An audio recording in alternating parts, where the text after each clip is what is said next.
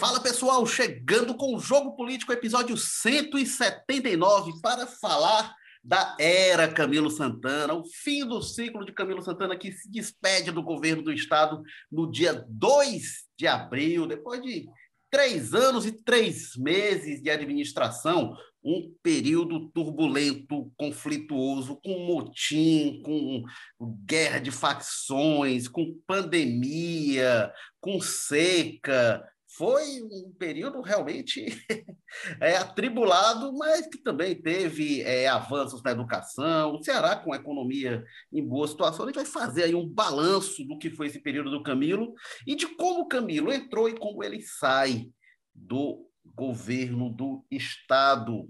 E para falar sobre isso, a gente tem a presença que sempre nos muito honra de Tânia Alves, que fala com a gente direto do Dionísio Torres. Tânia Alves, que é é, é, editora do cotidiano, ela é coordenadora do impresso do Povo e ela também colunista no Povo Mais. Escreve belíssimos textos. É sempre um prazer tê-la aqui com a gente, Tânia Alves. Bom, Oi, Érico. É, é, Bem-vinda. Obrigada. Tudo bem, Walter? Estamos aqui no dia onde o tá. Hoje está um dia nublado. E está bonito aqui na minha janela, está bem bonito aqui. É muito legal esse tempo assim com chuva. E temos também a Tânia aí, já, já o saudou, Walter George, presença aqui quase sempre com a gente, sempre que ele não está de férias, ele está aqui com a gente. É, Walter George, editor-chefe de opinião do O Povo, colunista que escreve sempre aos domingos e, excepcionalmente, sempre que há é, algo que clame por a sua análise, ele sempre está no Povo Mais. Walter com a gente, direto da Sapiranga, da aprazível Sapiranga, nossa reserva verde. Neste tempo de chuva, as cobras todas devem ter saído de seus ninhos, e, e, enfim, a fauna deve estar ouriçada lá na Sapiranga, que fica ainda mais gostosa, mais agradável nesta época. Bem-vindo, Walter Jorge. Olá, Érico, Tânia. O pior é que hoje essa sua piada até cabe um pouquinho. Tem, tem uma bicharada meio solta aí comemorando, né? A gente tem que. Eles, eles também são cearenses como a gente, as cobras e, a, e os sapos e tal, estão comemorando como a gente deve comemorar dia chuvoso, né? Como, como gosta de dizer o pessoal do Sul, tempo feio, né? Tempo ruim hoje. Tempo ruim para eles, para a gente é maravilhoso, né? Chuva é sempre uma coisa que a gente tem que, que celebrar. Érico, e sobre essa história das férias, você vai ter que ir ajustando suas piadas e, e arrumando, porque em, em maio chega a hora, viu? De você fazer. Mal, Mal posso esperar. Não, mas em maio, as suas férias? De novo. De, de novo, novo. também estarei de. Igual, Jorge, também estarei de férias, olha aí. Ih, então... Eita! Então, a, Tânia, a, Tânia, a Tânia fica apresentando, então. Ah, pois, pois é. é. Bom, lembrando que o Jogo Político está presente no Apple Podcast, no Spotify, Amazon Music, Google Podcasts, Rádio Public e também no Povo Mais plataforma multi-streaming de jornalismo e cultura do O Povo.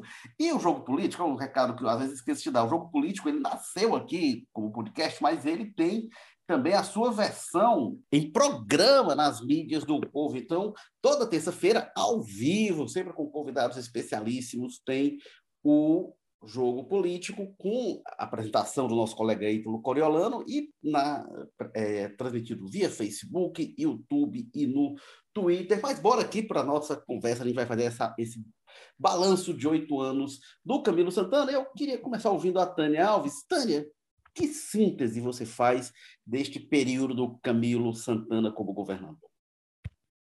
O Camilo é, é, é aquele cara que entrou de gaiato no navio e soube se portar muito bem durante esse período. A gente jamais imaginaria que, na, que naquele primeiro mandato o Cid fosse tirar da cartola o nome do Camilo e ele realmente se transformasse numa liderança política. É muito interessante isso, você ter, ter o feeling de saber que aquele cara ele pode ser uma liderança e, e enxergar isso nele quando ninguém mais enxergava e ele enxergou, talvez pela lealdade que o Camilo tinha a ele, é, pela confiança que ele tinha no Camilo, e ele colocou o Camilo, e o Camilo, no segundo mandato, assim, no primeiro ele foi, é, assim, foi bem, é, se reelegeu muito facilmente, certo? Mas no segundo foi quando ele enfrentou um monte de, realmente enfrentou um monte de problemas, enfrentou seca, enfrentou é, é, motim, é, e soube se sair muito bem. Ele, ele, ele realmente se apresentou nesse segundo mandato como uma liderança política, certo? E como um cara que, assim, se hoje em dia eu vejo o Camilo, se ele, assim, se, se ele não fosse do Nordeste, se ele fosse na, em outro estado do Sul, por exemplo, ele era uma liderança nacional. Porque ele tem cara de ser líder, ele, é um, ele realmente é uma liderança. Ele consegue é, é, liderar de uma forma muito branda, de uma forma muito suave, sem, é, é, ele deve ter alguns, algum momento em que ele, ele botou a mão na mesa, em que ele brigou, em que ele se alterou, mas na maioria do, do, do mandato dele, ele tem conseguido liderar, é, é, fazer determinadas coisas é, com harmonia, certo? Então, isso hoje em dia é muito necessário no, no, país como o Brasil. Se ele fosse em outro estado, se ele fosse no sul ou no sudeste, ele já era apresentado como cara. Mas como está no nordeste, é muito para cá. Eu acho que assim o que ele realmente representa para, para a política brasileira não está a nível nacional. Está para a gente que conhece, que, que, que vê, que vê o trabalho dele. Mas realmente hoje o, o Camilo colocou o nome dele e ele é uma liderança. Ele é muito é, é, admirado pela maneira que ele conduz as coisas e pela firmeza que ele tem. Ele não é preciso bater na mesa para dizer que ele é firme. Um, um, desses momentos que eu considero mais importante do Camilo de todos é, foi no motim. A maneira que ele se portou no motim, porque ali realmente é muita pressão para ele, para um governo de uma maneira geral, seja qual for o governo é muita pressão ali no, no motim daquele em que você tem uma greve de um setor que está armado, que tem o poder, que pode fazer um, um, um, monte de coisa contra você, certo? E que do lado de cá, do lado dele, tinha, não, tinha poucas lideranças, e ele conseguiu se manter ali, no governo federal, que era o Bolso, já era o Bolsonaro, que estava do lado dos, praticamente do lado do, dos, dos policiais, e ele soube se manter, dizer assim, não, vai ser desse jeito, e conseguiu certo? Com a ajuda da sociedade, de uma maneira geral, foi quando as pessoas perceberam que realmente ali não, não podia ser, que aquele motim não, que aquilo ali, uma greve da polícia, não podia acontecer. A, a população ficou do lado do Camilo e isso foi muito importante. Então, naquele momento, ele disse: Ó, aqui sou eu. E ele conseguiu fazer isso. Se realmente é, ele tivesse é, aceitado o que os policiais estavam querendo naquele momento, aquilo tinha se espalhado no Brasil inteiro e tinha sido um caos nesse país. É, por isso que eu digo que ele realmente hoje é uma liderança no Ceará e, e eu acho que facilmente, quando ele deixar o governo, ele vai ser, ser, ser eleito senador. Walter George, qual o seu balanço aí deste período do Camilo? Eu, eu vou um pouco na, na linha do que, a, do que a Tânia disse, tirando um pouco essa parte do, do potencial que ele tem de virar um líder nacional. Eu acho que o Camilo se realmente se revelou. Era uma dúvida quando o Cid fez aquele movimento lá em 2014. O Cid já apostava no Camilo de antes, deve-se dizer, né? Tentou fazer, inclusive, ele candidato à prefeitura de Fortaleza, tentou interferir, vamos dizer assim, encontrou um jeito de entrar no PT e fazer o Camilo candidato e não conseguiu.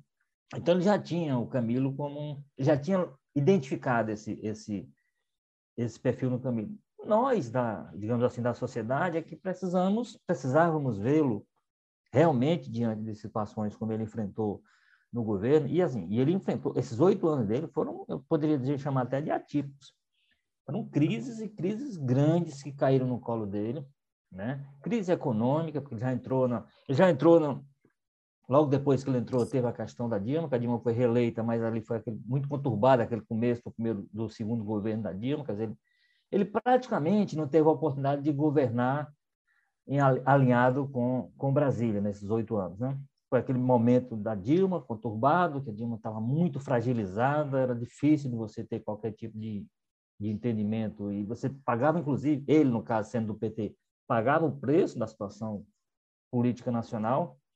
Depois veio, veio o, o, o Temer com toda aquela aquele discurso de golpe do PT, com dificuldade de relacionamento natural por ele ser do PT e tal, etc. Depois é o Bolsonaro. Então, assim, ele sempre esteve submetido a situação de pressão muito forte sobre essa perspectiva externa, do, do nacional para cá.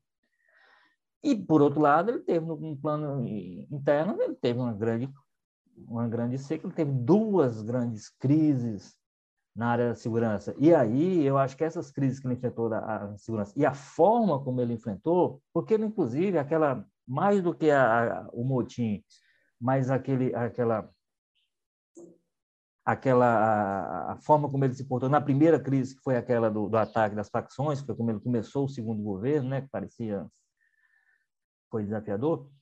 Ah, quando você compara a forma como ele se comportou e a forma como se comportou o Cid, ali as pessoas puderam ver uma, diferença de estilo muito expressiva. As pessoas, na, naquela primeira crise, se outras autoridades, se outras pessoas não tomam a frente, eu me lembro que a OAB, o presidente da OAB na época, a própria Socorro França, que era procuradora-geral de, de, de, Justiça, uma série de pessoas assumiram quase que, que a gente ficou aí três ou quatro dias, não sei qual o tempo exato, praticamente sem governador. O governador você não sabia onde é que. Nem, tanto que chegou a especular que ele poderia ter deixado o Ceará. Quer dizer, então, o Camilo foi o contrário. O Camilo foi para dentro da crise, deu a cara, foi às ruas, circulou, era visto, era visto até em blitz, né? Aquelas, evidentemente, era, ele não estava fazendo a blitz, mas ele estava presente, ele estava, as pessoas estavam enxergando. Então, assim, e aí a forma.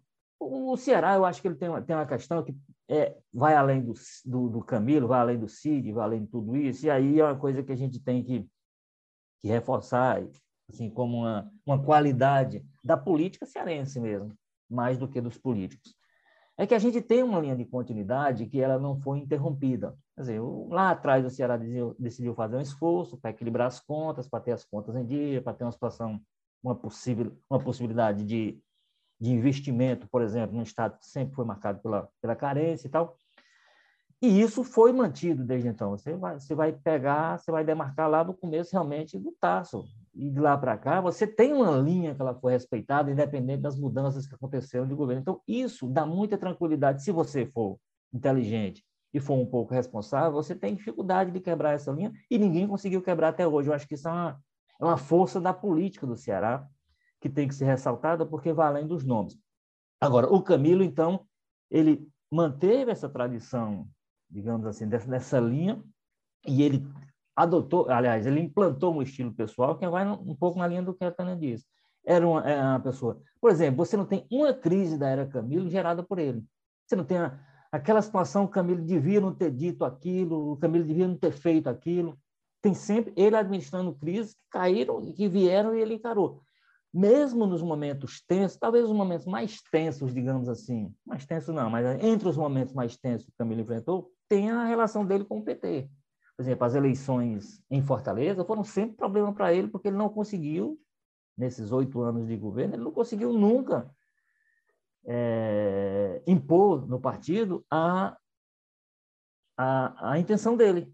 E isso gerava crise, mas você não viu Camilo em função disso, levando esse problema, criando a situação. Ele administrava com silêncio às vezes, com afastamento em outras, e depois a coisa tocava e, e voltava aos eixos normalmente, mas você não, ele não gerava a partir daquilo um problema para o governo dele depois ter que, ter que administrar. Então, esse estilo foi muito útil. Agora, ao mesmo tempo, quando ele precisou demonstrar atitude, ele o fez. E aí essas crises na área da segurança, para mim, são, são. A crise agora da pandemia, a forma como eles lidam na pandemia, enfrentando uma pressão, inclusive empresarial, muito forte, tendo que enfrentar muitos interesses aí, inclusive econômicos, porque aquele discurso que veio, tinha um discurso do presidente, que era um problema, porque você não pode parar a economia, você não pode, o quê, adotado por alguns empresários, e ele teve que encarar isso. Ele encarou.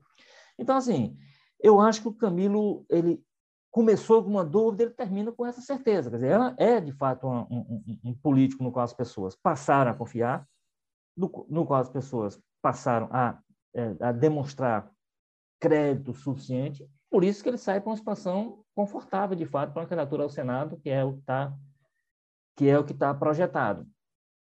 Mas eu não acho que o Camilo, sinceramente, aí vamos ver como é que ele vai se portar no plano nacional, como é eu não acho o Camilo com um nome é, é, hoje com uma pessoa que você consiga projetar nacionalmente. Aí é a dúvida que eu tinha quando ele caminhava para se projetar como líder estadual, e hoje ele é, a gente pode considerar assim o Camilo uma pessoa com uma liderança, porque tem um estilo que ele implantou e que funcionou nesses oito anos para dar uma, uma tranquilidade num período muito conturbado, dá uma tranquilidade no que era papel dele como governador.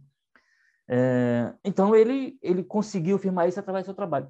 O plano nacional, que é outro jogo, a gente sabe que é um jogo diferente, é um jogo mais pesado, é um jogo que exige. É só você ver, por exemplo, o CID, não dá, o CID tem muita força no plano estadual, e o CID praticamente inexiste no, no Congresso, por exemplo. Você não tem nada de relevante nesses quatro anos, nesses quase quatro anos, né? três anos e alguns meses do CID como senador, você não tem nada que ele que o, que o faça uma liderança que hoje, do ponto de vista nacional, ele tem, por quê? Ele tem o irmão, que é o Ciro, que é forte, ele, é, ele continua sendo o irmão do Ciro. Você tem uma série de situações de, de, pessoas que chegam lá como irmão de alguém, filho de alguém, pai de alguém, e conseguem firmar o nome. O CID não conseguiu ainda fazer isso no, no Congresso Nacional, portanto, não se projetou nacionalmente. Não é um nome que seja lembrado para os debates nacionais. Então, eu acho que o Camilo, eleito senador, caso aconteça, aí ele vai ter que entrar nesse jogo, entrar num jogo que a gente sabe que pede mais fichas, né? Um jogo que tem muitas cotoveladas para travar e vamos ver como é que ele se porta. Eu acho que no, no teste que houve para ele do plano estadual, ele passou e passou com passou com alguma tranquilidade, com algum mérito, mesmo tendo sido um período muito conturbado, um período problemático. Ele, ele praticamente, eu acho que ele não teve aquele período de, de descanso, porque sempre tinha uma grande, uhum. uma, um grande desafio colocado diante dele. O, desafio que ainda está colocado até hoje, muito embora muito mais ameno, é da pandemia, né, que ainda está por aí. Mas nos últimos dois anos, administrar com isso, conciliando isso com o motim que já houve dentro do, ali no começo da pandemia, ataques de facções é, é de um pouco antes, mas já fazem parte desse período de governo e tal. Mas, assim, enfim, eu acho que foi um, foi um dos governadores mais desafiados, eu acho, é, do Ceará. Se a gente for ver, fazer uma. Você que é bom de fazer essas perspectivas históricas e, é, e, mergulhar melhor, eu acho que a gente vai encontrar pouco com tantos desafios vindo de fora para dentro do governo quanto o Camilo teve. E eu acho que ele se deu, se deu quando no mínimo, porque não dá para dizer também que foi extraordinário todo momento, foi mas no mínimo pode dizer que ele soube cumprir o papel dele em cada um desses momentos e é ao ponto de, de, de, concluir o governo com essa, com essa situação confortável do ponto de vista é, da imagem. É, Walter, é, sobre o CID, né, que você falou, o CID, eu, eu, a gente pegando os senadores eleitos em 2018, talvez o CID tenha menos visibilidade hoje no Congresso do que o Luiz Eduardo Girão. O Girão, sem dúvida. Sim, até, por, até, porque, até porque você não localiza o CID, por exemplo, no palco da CPI, né? Uhum. É. E, e, o Girão ser o mesmo ser o mesmo background político, né? Sem a mesma é, sem o mesmo alicerce, né? Sem a mesma base de apoio, enfim. Agora concordo com a, com a avaliação de vocês. Acho realmente que o grande, o maior mérito do Camilo foi a forma como ele enfrentou situações de crise. É, e até já escrevi que, não, nem falando especificamente sobre o Cid, mas ao longo da história, os grandes governantes foram aqueles de momentos de crise. Né? Quando você vai ver Roosevelt, Churchill, enfim, não comparando o Camilo com nenhum deles, mas digo, grandes governantes são testados em momentos de crise.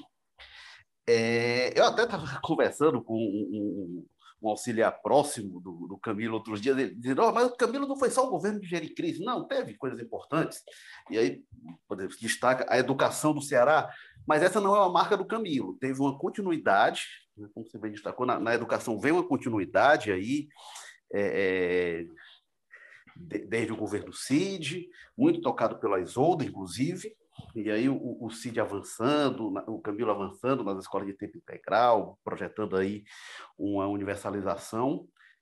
Tem um impacto na educação, que a gente não sabe qual vai ser exatamente, os indicadores ainda não medem, do impacto da pandemia, que aí o grande problema da educação no mundo agora vai ser assim, o quanto de déficit se teve de ensino remoto, o quanto se teve de evasão, o que, é que vai ter de repor, isso aí dá uma desregulada geral.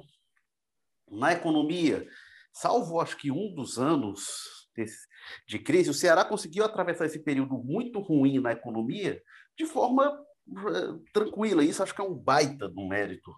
É, e também nessa linha do que você fala, Walter, assim, da continuidade, que vem aí, isso vem lá de trás, desde o primeiro governo Tasso, atravessou o governo Ciro, o governo Lúcio, o CID vem desde então é, um trabalho que teve a participação aí né, de outros pré-candidatos do PDT, né, passa aí pelo Mauro Filho, É, então é outro, é outro mérito. Isso era uma coisa que, que o Ivo Gomes, quando era chefe de gabinete do CID, ele dizia que via como grande mérito do governo, naquele momento do governo CID, a área meio, mas eu destaco realmente, aí, como vocês, esse enfrentamento das crises, né? a, a postura é, é, nesses vários momentos. A, a, gente pega, tudo piorou em relação ao CID, em relação à conjuntura. A economia que vinha muito bem, o CID teve anos de crescimento econômico muito significativo no Brasil, alinhamento sempre é, com o governo federal, que foi inclusive o que viabilizou a aliança estadual. Já o Camilo, o Camilo teve que ir controlando a aliança estadual é, é, é, no momento de ruptura nacional entre os grupos. Né? É, a seca começou com o governo Cid, a seca começou em 2012, e aí foi até 2017, a maior seca da história, mais prolongada. Mas, é, no governo Cid, o Ceará vinha de um, um, ano de boas chuvas em 2009, boas chuvas em 2011, então os açudes estavam cheios. E aí, quando o Camilo entra, os açudes já estão secando. Então, realmente foi uma profusão de problemas em que o estilo do Camilo é, se impôs. Acho que nem tudo são flores, essa questão da segurança, eu acho que é um problema grande. Né? E aí, queria recapitular, o Camilo assume, o Ceará tinha tido o maior número de homicídios da história em 2014. Então já vinha muito ruim, mas 2014 tinha estabilizado. O Ceará vinha, é, é, ano a ano, né? 2012 foi, foi o primeiro salto, sim, vinha crescendo, os homicídios tinham muito tempo, mas 2012 foi um salto. Né? E, e, aí o Ciro, o grupo todo, é, associa é, ao primeiro dos motins lá que o capitão Wagner comandou, na virada de 2011 para 2012, e 2012 realmente é, teve um, um, um, estouro, deixa eu até pegar aqui o dado, dois, ó, 2011 o Ceará tinha um aumento praticamente estabilizado em 2011 os homicídios. O, o, o Ceará tinha tido um aumento em relação a 2010 de três homicídios, um aumento de 0,11%. E aí, em 2012, aumentou 32%, em 2013 aumentou 17%, e em 2014 estabilizou, foi ali em 1%. E aí, o Camilo entra e começa a cair os homicídios. Cai em 2015, 9%, cai em 2016, 15%. E aí entra para mim o que eu acho que é a grande fragilidade do discurso governista sobre a segurança, que responsabiliza o Wagner e os mutins pelo aumento da segurança, que é o ano de 2017. 2017 foi o único ano na história em que o Ceará teve mais de 5 mil homicídios.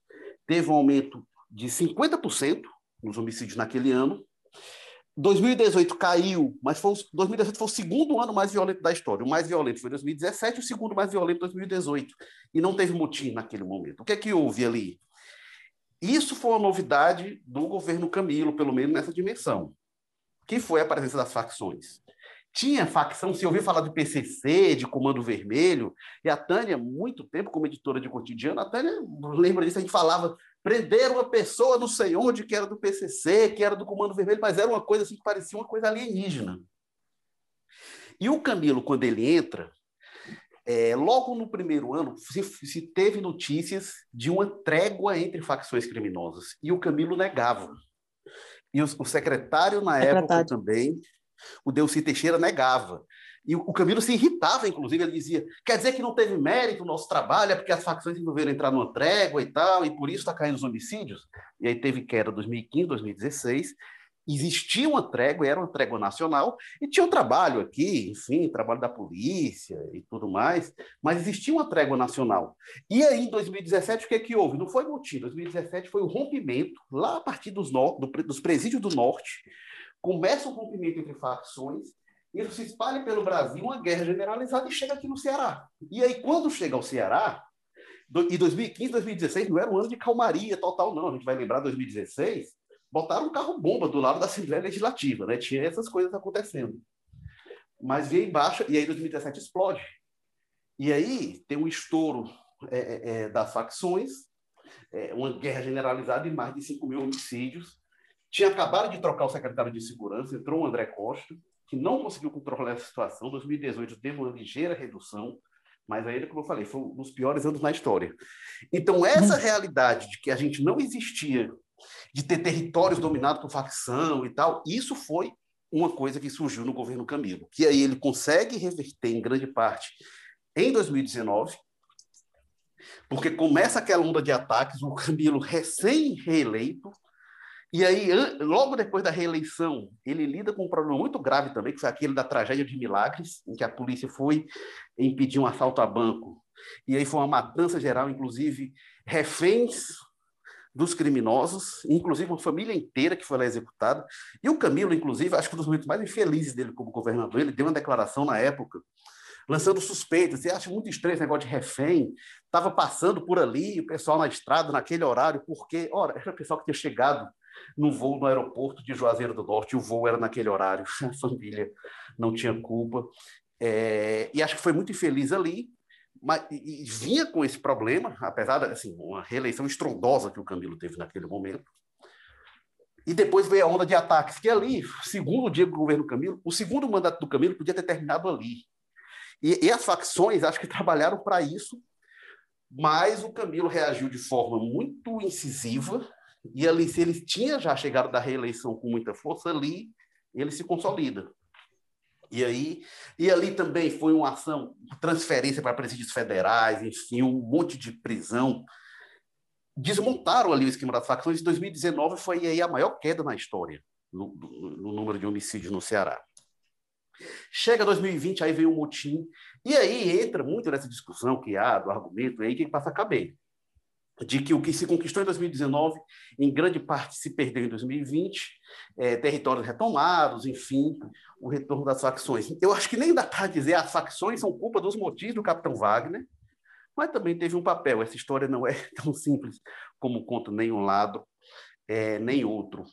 Mas, no geral, assim, esse eu acho que é o grande problema é, do, do governo Camilo, vai ser o grande ponto a ser explorado na campanha, tem, aí tem um debate que o Capitão Wagner tem feito muito, né, em relação a, a, a impostos, enfim, é, é, ao que ele considera uma ânsia arrecadatória do governo. É, já o, o, Mauro Filho que defende muito, né? ele diz que o governo reduz, é, deu isenções, reduziu impostos, enfim, tem esse debate. Mas acho que pode pegar realmente para a base governista é essa questão da segurança.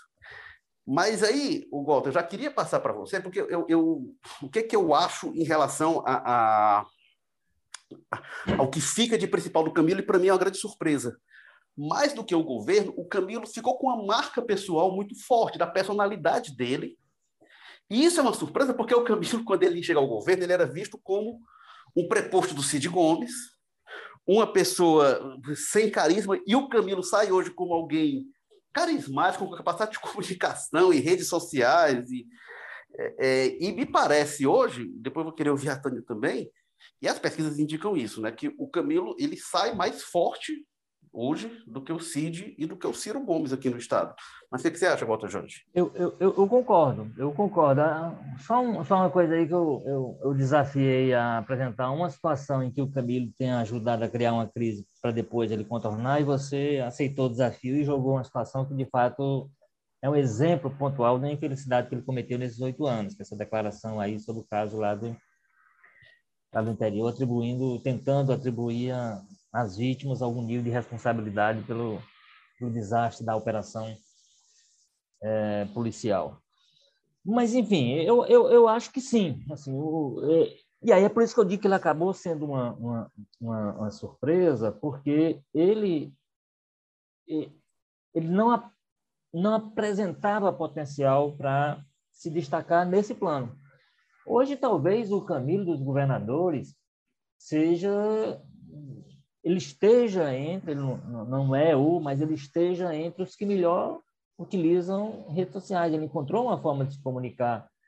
As lives dele na, na época da pandemia, com, com um sentido muito mais é, correto do que as lives do presidente das quintas-feiras à noite, mas das sextas-feiras eram esperadas com o boletim do governo. O boletim do governo era, era, era uma, a manifestação do CID, do, do Camilo pelas redes sociais, assim. E isso não é só você estar nas redes sociais, é você ter algum nível de, de, de empatia, para usar o termo, assim, algum nível de credibilidade para as pessoas esperarem para a sua palavra para saber o que é que o que é que vai acontecer nas vidas delas.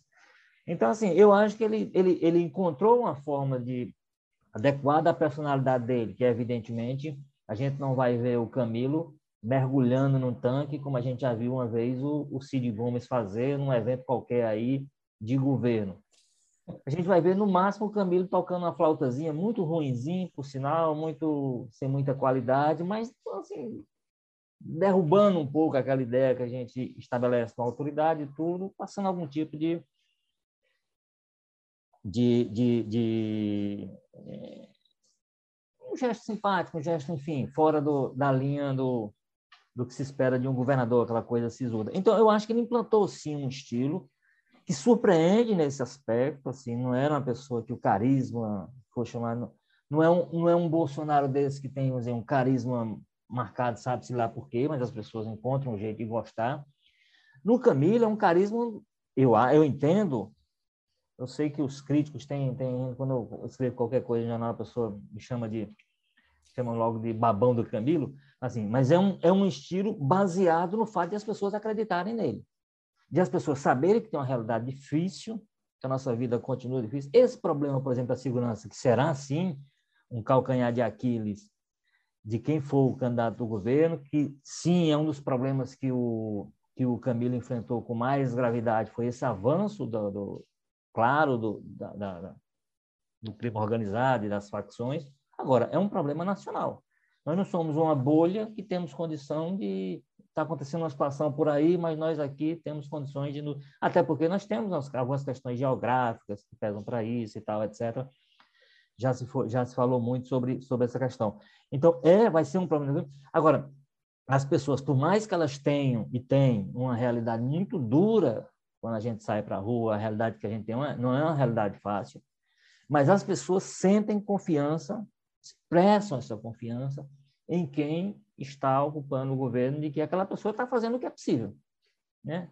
Nunca, é, nunca é o suficiente, numa realidade de carência como a gente vive, vai ser sempre distante do, do suficiente, mas as pessoas entendem e compram a ideia de que o que é possível ser feito está sendo feito. Ele passa essa ideia, por isso é que uma live dele, como eu disse, das sextas-feiras, as pessoas esperavam, elas, quando eu digo as pessoas, eram, por exemplo, jornalistas, mas que os jornalistas sabiam que aquilo ali era uma fonte confiável de informação. Mas era já um contato direto dele com as pessoas. Né? E esse contato direto com as pessoas só funciona, e só funcionava no caso dele, quando do outro lado tem alguém em quem se acredite. Essa é a questão que, que, que pesa para o Camilo. Agora, é, ele deixa um legado pessoal nessa linha, agora ele deixa muitos, ele não deixa o Ceará com os problemas resolvidos. Sabe? Quando a gente elogia aqui, é, é porque ele, o tamanho dos problemas que ele enfrentou, ele enfrentou da forma que, que se devia enfrentar resolveu, por exemplo, o caso da segurança está longe. Nós continuamos com um quadro de segurança dramático. Agora, os números de violência no Brasil são inaceitáveis do Brasil, não são do Ceará. Nós temos a nossa parte, nós temos o nosso problema, tem que ser resolvido. As autoridades locais têm que dar solução, têm que agir cada vez mais articulado com as autoridades nacionais, né? E aí nesse sentido deve-se dizer que não dá nem para se queixar da forma como um episódio ou outro. Teve aqui o, o da Guarda Nacional, que hoje é deputado federal, dizendo que estava com com os multineiros, aquelas coisas todas. Tem o, o Moro hoje dizendo que o Camilo agiu errado, porque não, não foi conversar com o pessoal, agiu duro quando o Camilo. Se há uma coisa que o Camilo fez certo nessa questão toda, foi não passar uma borracha e dizer: não, tudo bem, vocês fizeram, deixa para lá. Foi não, vai dizer: olha, pelo exemplo, vocês vão ter que ser punidos pelo que fizeram para que não se faça de novo outra vez. Então, aí o, os adversários tentam transformar isso num, num, defeito, quando é uma qualidade. A, a, a, decisão dele de enfrentar, mesmo depois do motim, botar esse pessoal, os responsáveis, por responder pelo que aconteceu. Então, assim, a gente tem um cenário. Quem quer que venha, tanto a Isolda para esses nove meses que restam, como quem vier a sucedê-la, ou se ela própria vier a ser a candidata e vier a ganhar, mas, enfim, mas nós temos muito tempo ainda, muitos desafios pela frente. Agora, eu entendo que é, ele deixou, sim, uma marca muito, pessoal muito forte. E eu não sei se, Érico, se eu chegaria, eu até disse no final que concordava completamente sobre isso, eu não sei se eu concordo completamente no sentido de dizer que ele se tornou maior, porque tem essa discussão que faz, ó, o Camilo, ele, ele foi provado como governador e ele, como um líder que pode, inclusive, ele é lembrado pelo PT de vez em quando como nome nacional, eu já vi o Lula citando, né? quando vai falar de, ah, os nomes que o PT está falando, ele, ele bota o Camilo. Agora, ele tal qualmente fez, quando chegou ao cargo de governador, ele vai precisar chegando nesse cenário nacional, entrar nele e mostrar, como eu disse, num jogo que começa, é outro jogo, vai ter que mostrar que essa mesma competência que ele demonstrou para fazer política e para atuar aqui no, no mundinho nosso, que é o Ceará, é, esse estilo dele, que é um estilo, eu chamaria de aprovado, no caso do Ceará, serve para essa, essa briga nacional no, que, no qual ele é, Eventualmente, pode ser que ele entre a partir do, do ano que vem, se chegar ao Senado, se virar senador, se começar a ser discutido como, uma, como um personagem nacional. Por enquanto, eu entendo ele como um personagem forte. Aí sim, no plano estadual, é, quase no plano desses. Eu, eu, ainda não colocaria no mesmo plano, mas ele avançou bastante em direção a, a ter um tamanho em perspectiva que tem hoje o Ciro e o Cid essa, pegando um ponto que você falou, né, Walter? O, o Camilo até não, não, é nem um caso, um episódio tão terrível, não é um caso de falar de sorte, mas a gente precisa ter uma certa sorte que ele dá, a gente lembra desse episódio de Milagres, que foi algo que dificilmente o Capitão Wagner irá explorar, né? Essa aquela frase infeliz dele, porque foi uma frase realmente muito infeliz em um momento que envolveu uma matança promovida por policiais. E aí não é algo que o capitão possa realmente usar, porque ele fala de uma base dele. Mas, Tânia Alves, o que, é que você acha? O Camilo é o maior, é, é, é o mais popular dos políticos cearenses hoje? O, o Camilo é o mais popular dos políticos hoje.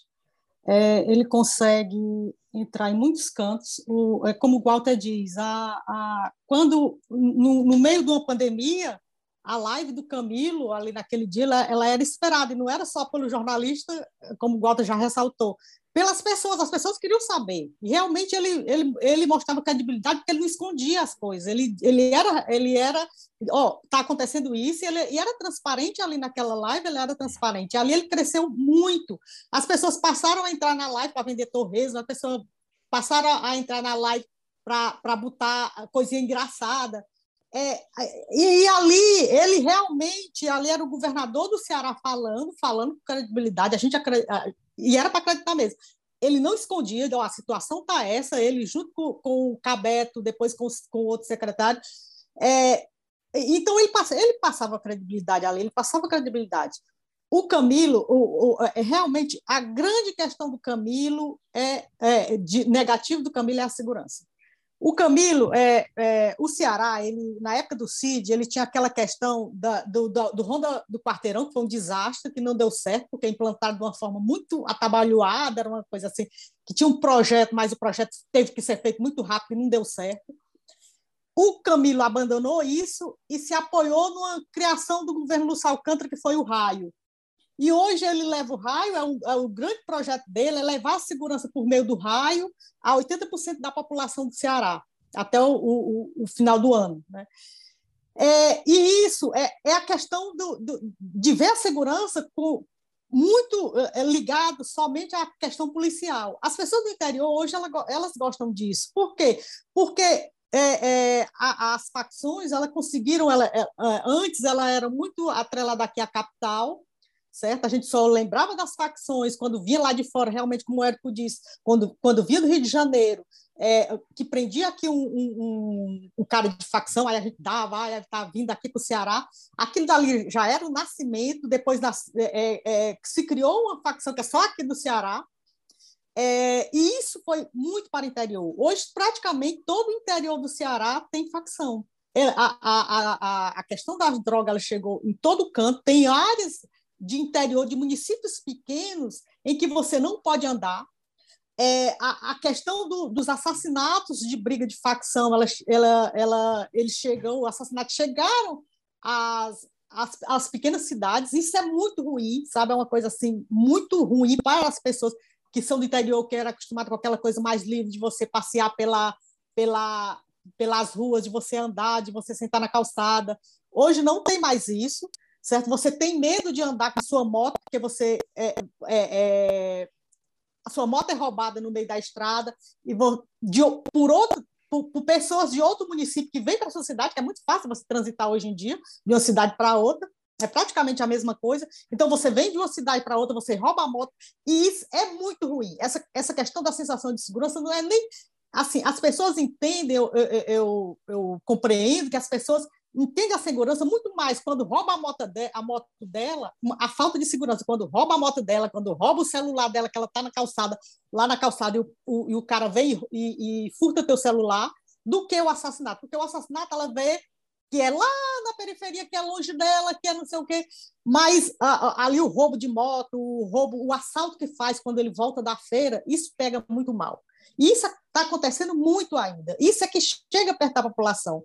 E isso não foi resolvido, não é uma coisa fácil de resolver, certo? Não é o Ceará que vai resolver, tem que ser uma questão nacional onde todo mundo se abraça para resolver essa questão, certo? Não é uma questão cearense, é uma questão nacional. Concordo com o Walter que é, Certo? Mas isso se espalhou muito e cai na costa, nas costas do Camilo. A questão da segurança cai, logicamente tem que cair, porque ele é, o governo tem que cair, não, não, tem, não, não é para ser para outra pessoa, é dele, certo? Ele tem que carregar isso. Mas ao mesmo tempo que tem isso, ele vai, o Camilo ele tenta buscar soluções para, para os problemas é, ele resolveu a questão dos presídios de uma forma que recebe muita crítica ainda, porque, porque o secretário dele é um secretário muito, é, é, que eu poderia dizer que é muito forte, que, que, que não está, que, que para preso, o preso tem que estar tá lá mesmo, certo? É, é, mas ele resolveu, de certa forma, ele resolveu a questão dos presídios, que antes, o, no primeiro governo do Camilo, o presídio era uma, uma questão assim, horrível, porque você ficava os presos tudo solto lá dentro da, da e eles mandavam aqui fora. E hoje não mais tem uma certa. É, é, eles conseguiram deter isso de uma certa forma. Certo? Então, é, é a segurança realmente é o, pé de, é o calcanhar de Aquiles do, do Camilo, que ele não conseguiu resolver, e não é uma coisa que se resolve muito facilmente, não é aquele discursinho, ah, vamos botar o raio na cidade que vai resolver. Ele bota o raio, o raio lá em Bajota, os, os bandidos vão tudo para a Rede Tábua, que é bem pertinho. Ele bota o raio lá em Sobral, os bandidos vão tudo para Massapê, que é bem pertinho. Sabe? Não é uma coisa fácil de resolver, é uma questão nacional que tem que ser estudada. Uma questão muito forte, muito importante do Camilo, que já vem mesmo do CID, certo? Já vem uma, uma coisa, a questão da educação, que é muito importante. Gente, a, a, a, as escolas de tempo integral no interior, elas são muito importantes. É, é, é, é interessantíssimo quando chega novembro, ali outubro, novembro, dezembro, você percebe no, quando você vai para o interior, você percebe as pessoas, os pais querendo, incentivando os filhos a fazer aquela prova, porque não é todo mundo que entra nela. Ele faz uma prova e só entra os melhores alunos e, e todo mundo se engaja. E depois as pessoas, é, quando o filho passa, é como se fosse um vestibular. Eles botam nas redes sociais: Ó, oh, meu filho foi aprovado, vai para a escola profissionalizante. Isso quer dizer que ele é um bom estudante sabe? E tem essa, é, é, essa, esse interesse por você estar ali naquelas escolas profissionalizantes, e ele, desculpa, escola de tempo integral, que, né, que algumas são profissionalizantes, outras não, mas de tempo integral, e, ele, e, e as pessoas conseguem reconhecer aquilo como um ensino de boa qualidade. E isso o Camilo continuou do CID, e está continuando até agora, e está levando isso para a maioria dos municípios cearenses. Isso é muito importante sabe? É uma questão muito importante do, do, do Camilo. Ao mesmo tempo em que ele tem aqui a segurança como uma coisa que realmente precisa ser resolvida, é uma coisa muito ruim, tem essa questão das escolas, da educação, tem a, assim, a leveza que ele trata o governo. É, é, é muito interessante, o Guata citou a, a questão da, da, das flautas, da, da, flauta do Camilo, que ele foi tocar e tocou pessimamente, virou meme. Sabe? E virar meme hoje em dia nem sempre é uma coisa ruim. Às vezes é uma coisa boa. No Big Brother, as pessoas estão querendo virar meme aqui fora, sabe? Porque aí eles viralizam e, e, e chega a maior quantidade de pessoas. E o Camilo conseguiu isso na questão da flauta, ele virou meme, sabe? E depois se apresentou lá com a filhinha dele para tocar, foi treinar de novo, pra, pra sabe? É uma, é, essa leveza que ele tem e até mesmo a, a questão do nascimento do filho dele, do José, que foi uma coisa que trouxe leveza para no, no, meio de uma pandemia em que é, as pessoas é, é, estavam muito preocupadas. Teve o nascimento de uma criança que sempre é muito importante, sabe? Então, é, é, é, é essa coisa contraditória. Tem a questão da segurança, tem a questão da educação, tem a questão da leveza. O Camilo é isso, sabe? É, é, ele é perfeito? De jeito nenhum. O Camilo não é perfeito, ele tem um monte de coisa ainda a ser resolvida na, na, na, na questão mesmo política dele, sabe? Mas é um governo que está chegando, no final do governo, está chegando muito bem e com possibilidade mesmo de ser. De ser ele não tem adversário para ser no Senado. Hoje eu não, não enxergo nenhuma pessoa, pode ser que muita para lá, mas hoje eu não enxergo nenhuma pessoa que seja capaz de derrotar o Camilo numa eleição para Senado, que é só uma vaga, né? Tânia, uma coisa que você falou do raio, é, que eu acho relevante, e, e, um questionamento que especialistas da área fazem a essa expansão do raio, e é, e é, também uma crítica que o Capitão Wagner não entra, porque aí envolve outras questões. O raio ele surge como um grupo pequeno, um grupo de elite dentro da polícia, que é um conceito que existe muito, então, um pessoal muito bem treinado para agir em operações especiais. E muita gente tem dúvida, isso a gente ainda vai ver, se com essa expansão que tem havido, se é capaz de o raio manter esse padrão de qualidade, de excelência, de capacitação, de ação, porque está expandindo muito. Pois é, é muito difícil. Muito então, difícil. diz, olha, o raio expandido, ele virou outra coisa, ele se descaracteriza em relação à ideia original, mas, como eu falo, é outra questão que é difícil o Capitão Wagner criticar, porque se trata de expansão da polícia, de, de criação de postos que os policiais querem ocupar, que tem vantagens a ocupar. Então, isso também, alguns pontos Exato. fracos do Camilo é, é, é, nessa área, eles vão acabar não sendo explorados. E eu queria recuperar uma coisa que o Walter falou, né, da, da, da postura do, do Camilo na, na, no, durante o motim, porque eu lembro, e aí ainda na comparação com o Cid, né, eu lembro o Cid, a primeira entrevista que ele deu, depois lá do, do, do movimento, lá em 2012, é, eu, eu, fui um dos entrevistadores lá, lá na TV O Povo, e o, e o Cid dizia, mas o que, que eu podia... Que... A gente questionando a falta de comunicação, esse que disse, né, o, o, o, o Cid não aparecia, ninguém sabia nem se ele estava no Estado, enfim. E em dado momento o Cid disse, mas eu ia aparecer para dizer o quê? Eu, eu deveria dar tranquilidade, mas eu não tinha segurança para dar essa tranquilidade naquele momento à população. E o Camilo mostrou que podia ser feito. O, Camilo não tinha como dizer para as pessoas, gente, está tudo bem. Não, mas ele estava lá presente, estava dizendo o que, que a gente está fazendo, a gente está fazendo isso, eu estou indo lá, porque isso acho que talvez que o Cid não entendeu. O governador não existe só para dar boa notícia. E aí, quando o, o, Camilo vai, a gente falando aqui das lives, né, da pandemia, muitas vezes não era para dar boa notícia, era para dizer, olha, está difícil, está assim, a gente precisa fazer isso, precisa fazer isso juntos. E acho que aí ele cresceu muito. A minha avaliação, aí queria também ouvi-lo sobre isso, que é um pouco da pergunta que eu estava fazendo. Acho que o governo Camilo termina como um governo, e isso é surpreendente por quem eles eram quando chegaram ao poder, é um governo melhor do que foi o governo do Cid Gomes. Isso não é uma crítica absolutamente ao Cid Gomes, assim, tem aspectos que sim, mas em outros não, porque naquilo que eles tiveram de ruim, o governo Cid foi o governo em que a segurança se desestruturou, e aí isso seguiu no caminho, e aí agora nessa reta final tenta recuperar, tenta voltar aos eixos, algo que o, que o CID não conseguiu fazer. O último ano do, do CID era o ano mais violento que o Ceará tinha tido até então. E eu lembro, né, Tânia, você vai lembrar bem também, naquela época tudo se dizia que era o crack, né? Tudo das... Não, é, é, é, o crack, a violência é o crack. Aí hoje se fala mais do crack, né? Não, e ali não já, fala. já, já tinha razões mais profundas ali, né? Mas se buscava a resposta, não, era o crack. Agora, na educação, que, o Camilo vai muito bem, é uma continuidade, né? tem, tem o legado aí do CID. Na, na, na, economia também tem uma continuidade. Então, várias coisas são uma continuidade que o, que o Camilo conseguiu aprimorar, e isso é, um, é, um, é o que se espera dos governos, na verdade, né? que, que se vá construindo de forma que cada um que vem consiga ser melhor que o anterior, que isso vai ser bom para o povo. Por isso que eu digo que não é necessariamente uma crítica para o, ao CID, mas eu acho é. que é um governo melhor que o do Cid. É, Só mais um foi, ponto foi. que eu queria colocar, viu, Walter? Que é. outro que eu acho que é importante, que é na saúde.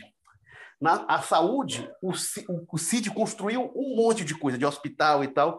Inclusive inaugurou hospital sem, sem saber como é que ia funcionar, sem colocar para funcionar, que foi o, o, Hospital do Sertão Central, em Quixeramobim, que foi inaugurado e veio atender paciente quase dois anos depois, já com o Camilo. É, e aquilo ali, eu lembro de falar com gente da área econômica do governo, de ah, a gente vai construir a maior rede de saúde do país. Como vai manter aí? Isso é outro assunto. Disse, como é outro assunto? Como é que você constrói sem saber? Mas acho que ninguém sabia, nem quem estava construindo isso sabia que viria uma pandemia na qual essa rede foi crucial.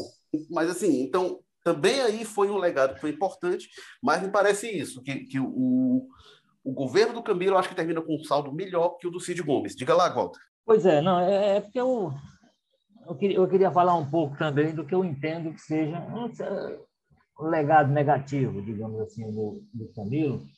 Eu acho o seguinte, ele fez muito pouco, quase nada, para melhorar é, as relações políticas. É, eu acho que a gente tem uma situação. No... E aí o capitão Wagner cresceu como oposição em cima disso, porque tem um cenário nacional, porque veio muito pela situação de, de, de Fortaleza, onde ele cresceu e tudo. Mas, assim, a relação de poderes, por exemplo, a relação com a Assembleia, principalmente, eu acho que o Camilo não conseguiu é, qualificar. Essa, essa, é, ele manteve uma estrutura, como a gente disse, administrativa, ele fez ouvir. Né? Ele implantou um estilo, ele mudou o estilo pessoal em relação ao antecessor, que era o CID, principalmente para essas, essas questões de enfrentamento das crises, né? as grandes crises. Você tinha o governador liderando o Estado, isso, para mim, é, é a marca principal que ele deixa, e é determinante né, do, a questão pessoal, e, ele, e aí eu concordo com ela, do, do, do Camilo terminar, do seu ponto de vista pessoal, disputando é, com seus líderes de outrora, né? mas a relação com a Assembleia continua, a Assembleia com a base continua muito ruim, continua um jogo muito de, de, de, de, de aquilo que sempre foi estabelecido, toma lá, da cá, Quer dizer, um, um, um, a gente teve, por exemplo, uma confusão que eu acho que se fez em determinado momento, quando aquele movimento, uma, uma confusão política gerou uma ação do governo para até fazer uma coisa que se deveria ter feito há muito tempo, que é a história do, do por que, que, o Ceará tem dois tribunais de contas quando podia ter apenas um e tudo. Isso poderia ter sido uma coisa, de fato, pensada, discutida, e, mas acabou sendo por conta de uma, de uma crise política, né, toda, toda aquela situação criada. Então, assim, eu acho que nesse campo especificamente, eu acho que o Camilo não tem muito o que apresentar, não, sabe?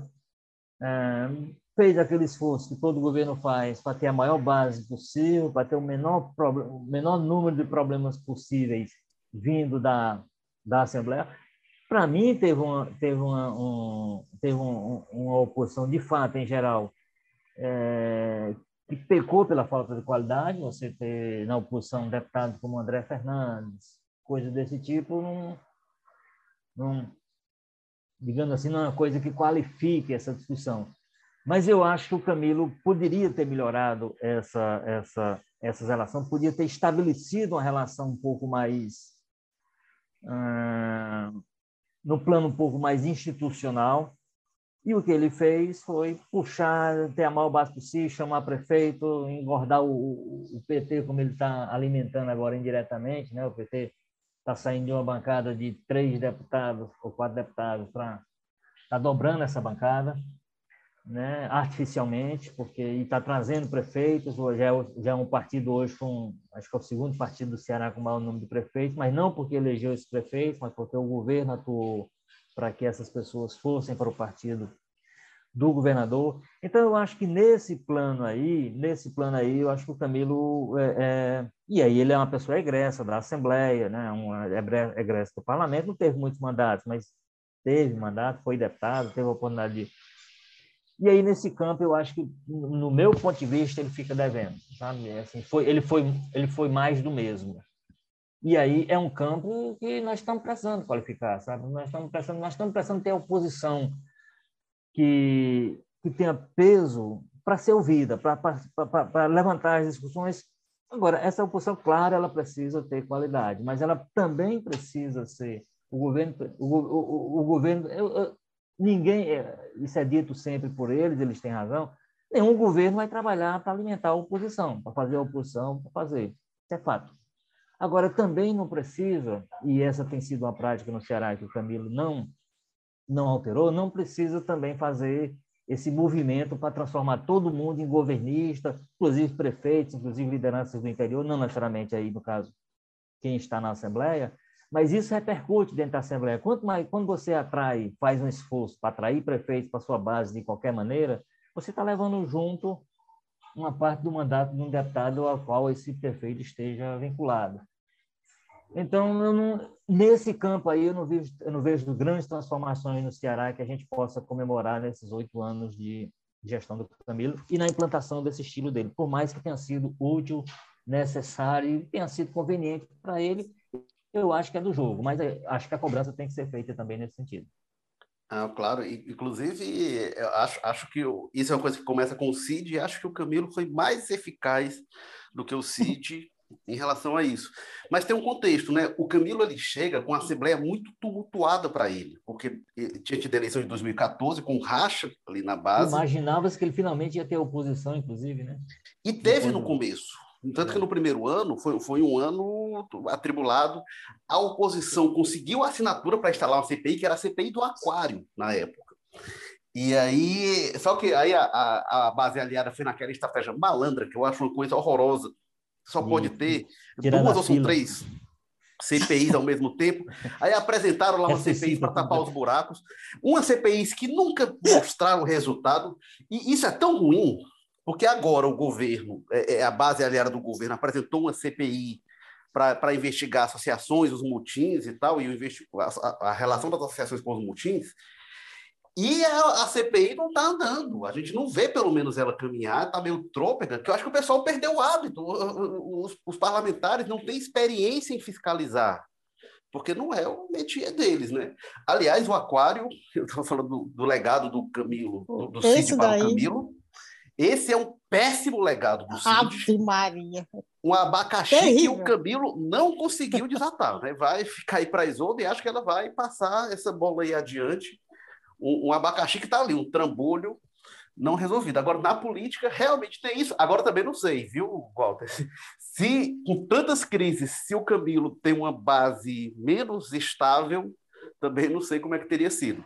É, Daniel Alves, eu, eu, eu, diga lá. Sozinho, eu também acho que poderia ter uma. Ter uma eu estou falando de uma oposição qualificada, né? não é uma oposição para destruir, uma oposição que cumpre o seu papel. O problema no, no Ceará nos últimos anos é que você não deixou a oposição nem para cumprir o seu papel. Pois é. é Tânia Alves, suas considerações sobre o que a gente disse e já pode fazer suas considerações finais deste jogo político. É, é, Walter, você lembrou de um ponto muito importante. Por isso é que é importante você ter essa vivência todo dia que você tem da questão política. Realmente, tu tem toda a razão.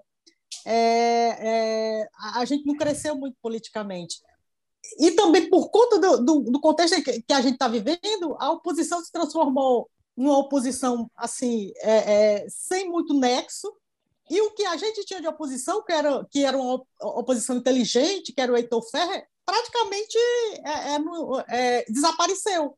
Sabe assim, hoje ele, ele é um deputado qualquer, não é? E, e, ele é inteligente, ele sabe fazer, ele sabe investigar. É, é uma coisa que o Érico falou da questão da, da investigação, que os deputados não sabem, o Heitor Ferrer sabe, sabe? E tem inteligência para isso, ele pega e faz um discurso muito legal, mas ele praticamente está é, sem, desapareceu. Sabe? e tem outros que estão aparecendo bastante. Oi. Ele deu entrevista para a gente outro dia no Jogo Político, no programa, que ele disse uma coisa interessante. Ele disse que é difícil fazer oposição ao Camilo, porque o Camilo não, gera crises nesse estilo dele, bem diferente do Cid, na época do no Cid. qual o Heitor realmente surfava. É verdade. É, é, tá aí pela personalidade, pelo próprio jeito do Camilo ser, então isso, de certa forma, é, é, tira dele a, a, questão de. Mas assim, mas eu acho que o, que o Heitor poderia, mesmo é, é, com o estilo do Camilo, ele poderia ter se esforçado mais ter trazido alguma coisa mais. É, que sempre tem crítica para se fazer, sabe? Sempre tem. Quando você é, consegue, quando você é da oposição, você sempre tem. Agora, sim, é porque quando entrou o, em 2018, a política foi para um canto aqui no Brasil que é, é, é, a oposição passou a ser aquela coisa de você fazer ir lá no hospital, filmar os pacientes e mostrar na, na, nas redes sociais ficou, ficou aquela coisa meio de. O parlamento ficou muito fora da, da, da questão política. A política passou a ser feita pelas redes sociais, sabe? A, política do Bolsonaro é muito feita pelas redes sociais e, e é, assim coloca em segundo plano o discurso que você faz no parlamento. É tanto que o André Fernandes não, nem pisa na Assembleia, não vai lá, só vai lá de vez em quando, quando quer, e, a, e, a, e ainda é considerado um dos grandes opositores, é, é, deputado que é de oposição. Mas, para encerrar, só para dizer que é, é, sempre legal participar daqui da, dos, dos debates, e, e, é muito importante você, a, a, quando a gente debate alguma coisa, quando você traz o Guato, quando você traz o Érico aqui para debater sobre o Camilo, sobre outro assunto qualquer da, da, da nossa cozinha ou, ou, fora da nossa cozinha, aqui da política que eu estou falando, sabe? E é sempre muito bom participar. Muito obrigada. A gente que agradece, Tânia Alves. Conta, Jorge, suas considerações finais. É, vamos a gente na, na próxima próximo programa que a gente gravar, o Camilo já estará fora do governo, possivelmente, né? Isso é o que está projetado, está anunciado por ele, inclusive. Aí nós já estaremos na era Isolda e vamos ver se é uma era de curta temporada ou se ela realmente projeta vida longa, né? No caso. É, a, política vai, a política vai sempre se dinamizando assim, vão mudando os personagens, vão mudando as pessoas, e a gente estará sob um novo estilo no próximo programa e vamos ver o que é que, que, é que se impacta no nosso na nossa vida de cidadão, principalmente. Né? Até a próxima, um abraço para Tânia, sempre bem-vinda. Ô, Walter, se não for, se no, se no próximo episódio o Camilo não tiver saído, é porque ele não poderá ser candidato ao Senado, aí a gente vai ver tudo. Quem vai ser candidato ao Senado da base é, aliada, é, como é, que tá a composição, vai aí, ser no PT, o PT abrir mão do governo. Aí, aí a bagunça vai ser terá sido maior do que a gente imaginava hoje. Né? Mas o, o que se encaminha é isso mesmo. E esse foi o episódio 179 do Jogo Político, como eu falei, está no Apple Podcast, Spotify, Amazon Music, Google Podcast, Rádio Public e também no Povo Mais. E o Jogo Político teve na estratégia digital Diego Viana, produção do Marcelo Teixeira, edição da Nicole Vieira e os diretores executivos de jornalismo são Ana Nadaf e Eric Guimarães. Obrigado mais uma vez, Tânia Alves aí do Dionísio Torres. Tchau. Obrigado, Walter George da Sapiranga. Até a próxima. Eu sou Érico Firmo, gravando aqui do Damas, e semana que vem, se tudo der certo, a gente volta. Valeu, tchau.